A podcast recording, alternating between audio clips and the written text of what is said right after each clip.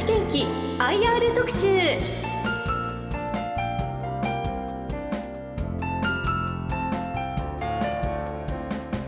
日立健機 IR 特集。この番組は証券コード6305東証プライム上場日立健機の IR 活動の一環としてお送りします。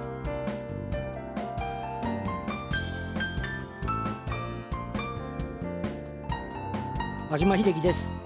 それでは日立建機平野幸太郎執行役社長にお話を伺います。平野さんよろしくお願いいたします。よろしくお願いします。では日立建機が7月28日に発表した2023年3月期の第一四半期4から6月期決算は売上収益が2675億円。前年同期比17%増。日立グループの統一利益指標である調整後営業利益は206億円同様に74%増となりました。まず今回の決算の総括からお願いいたします。はい、えー、初めに新型コロナウイルスの感染が再び日本各地で急拡大しています。これにより影響を受けた皆様に心よりお見舞い申し上げると同時に新型コロナに立ち向かっていらっしゃる皆様に感謝申し上げます。また現在ロシア・ウクライナ情勢が長期化しています。世界の皆様と同じように一刻も早く平和的に解決することを強く願っております。第一四半期の実績は当社の予想通りロシア・ウクライナ情勢の影響中国市場の低迷鋼材価格を中心としたコスト増加影響があったものの米州事業の好調なスタートマイニングの新車販売と部品サービスの増加また為替円安の効果も加わり前年同期比で増収増益となりました。鋼材価格を中心としたコスト増加に対してはしっかりと売価アップで補い売上収益と当期利益は四半期ベースで過去最高を達成しました。なるほど。あの予想通りの市況の推移だったとのことですけれども、はい、3か月前と何か変わった点はございますでしょうか？そうですね。3か月前と比べて顕在化したのは特に部品調達の遅れと物流の混乱です。前年度から部品納入の遅れは発生しておりましたけども生産のやり方を工夫することで、まあ、なんとか対応してきました、まあ、しかし今年度に入り上海ロックダウンの影響などで遅延する部品の種類が増え、本体が完成してもなかなか出荷にまでつながらない。仕掛かり品の在庫が大幅に増加しこれらが売り上げにつながりませんでした。また出荷遅れによる追加の海上輸送費が想定以上に高騰し利益を押し下げました。部品の遅延も解消してきていますので第2四半期以降粛々と販売して在庫水準を適正化し売価アップも行い利益率の改善につなげていきます。次に地域別の需要やマイニングバリューチェーン。バリューチェーンは新車販売以外の部品やサービスソリューションレンタル中古などの事業を指しますけれどもこれらの状況はいかがだったでしょうか？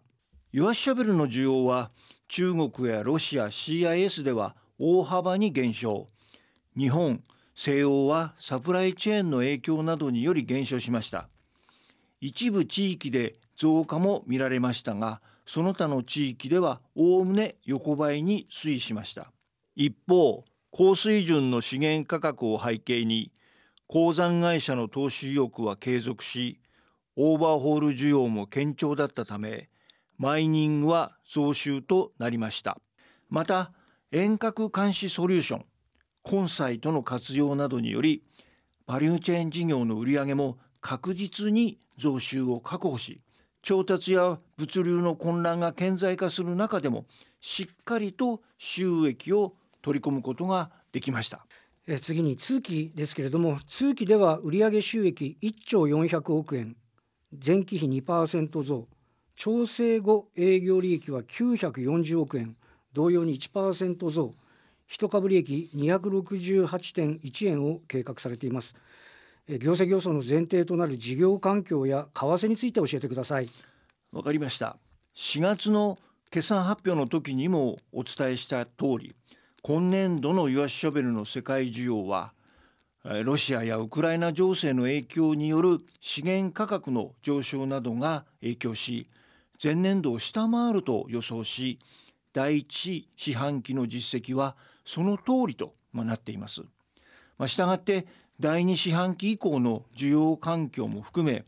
年度で前年度比11%減少の22.4万台と前回同様の見通しを据え置きました国や地域別では北米アジア日本オセアニアでは前年度の勢いを維持するものの中国やロシア CIS では大幅に減少。西欧では減少すると見込むためです。またサプライチェーンの影響も需要減少につながる見通しです。一方でマイニング新車需要はロシアは大幅に減少するもののオーストラリアアジアなどは堅調なため前回の見通しを据え置き高水準で推移すると見ています。第2四半期以降の予想為替レートについては米ドル130円ユーロ140円中国元19.5円オーストラリアドル90円とそれぞれ見直しました。なるほど、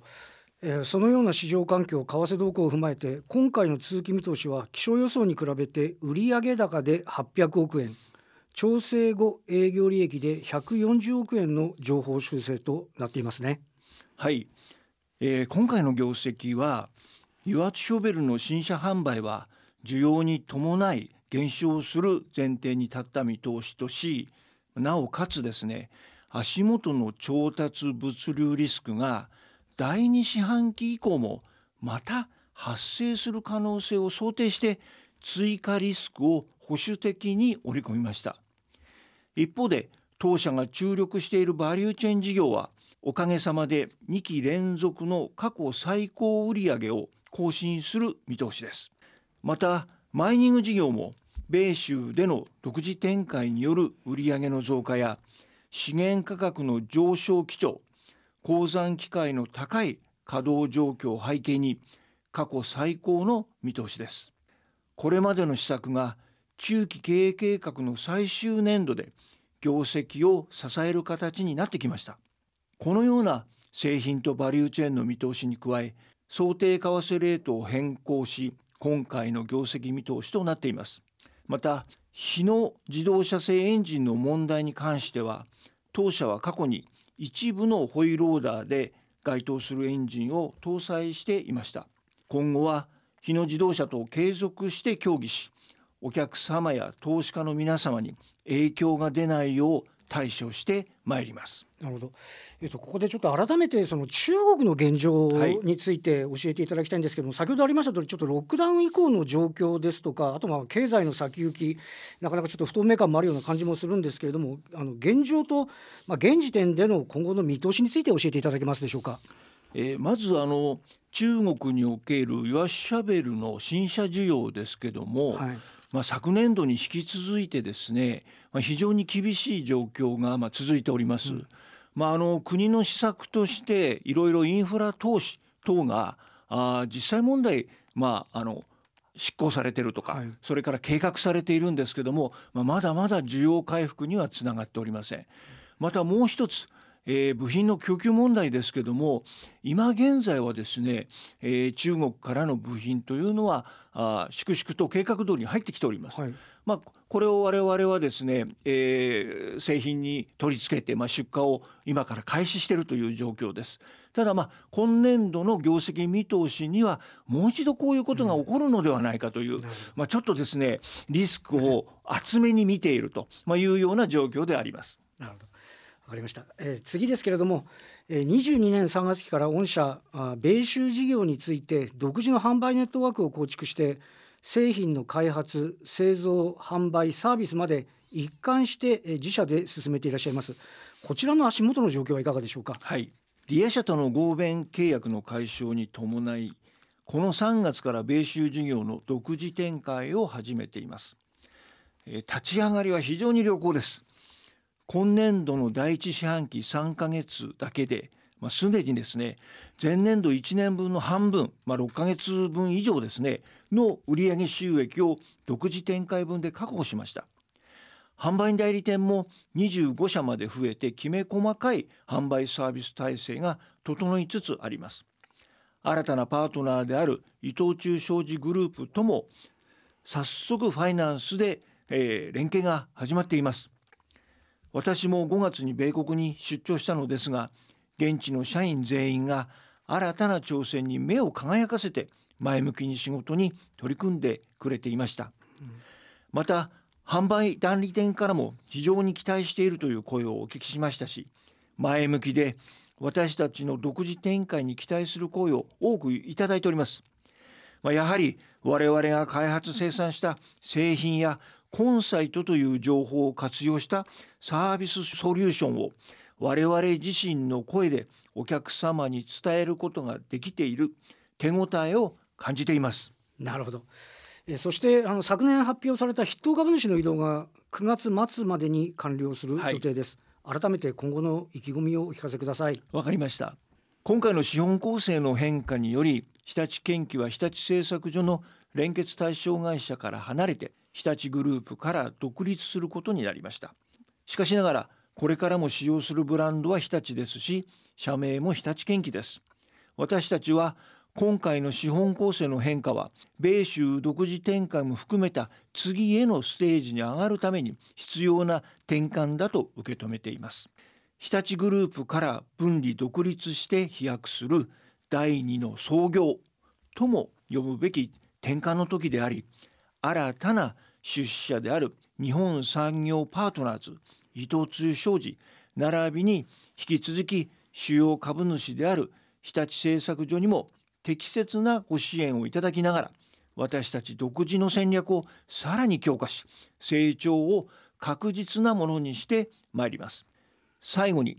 建設マイニング機械は町を作りそこに住む人々の生活を豊かにし不幸にも災害が発生すればそれを早期に回復する手助けをする重要な機会です。そして我々が優れた機会をお客様にお届けしその機会をお客様が問題なく使用できるように常に良好なサービスを供給することが我々の使命です。したがって我々が事業を進めることはグループビジョン豊かな大地豊かな街を未来へにまさしく直結しているのです。日立建機は全世界の発展のために貢献しサスティナブルな社会へ向けた課題解決に取り組み成長してまいります。今後とも皆様のご支援をよろしくお願いいたします。ありがとうございました。本日はどうもありがとうございました。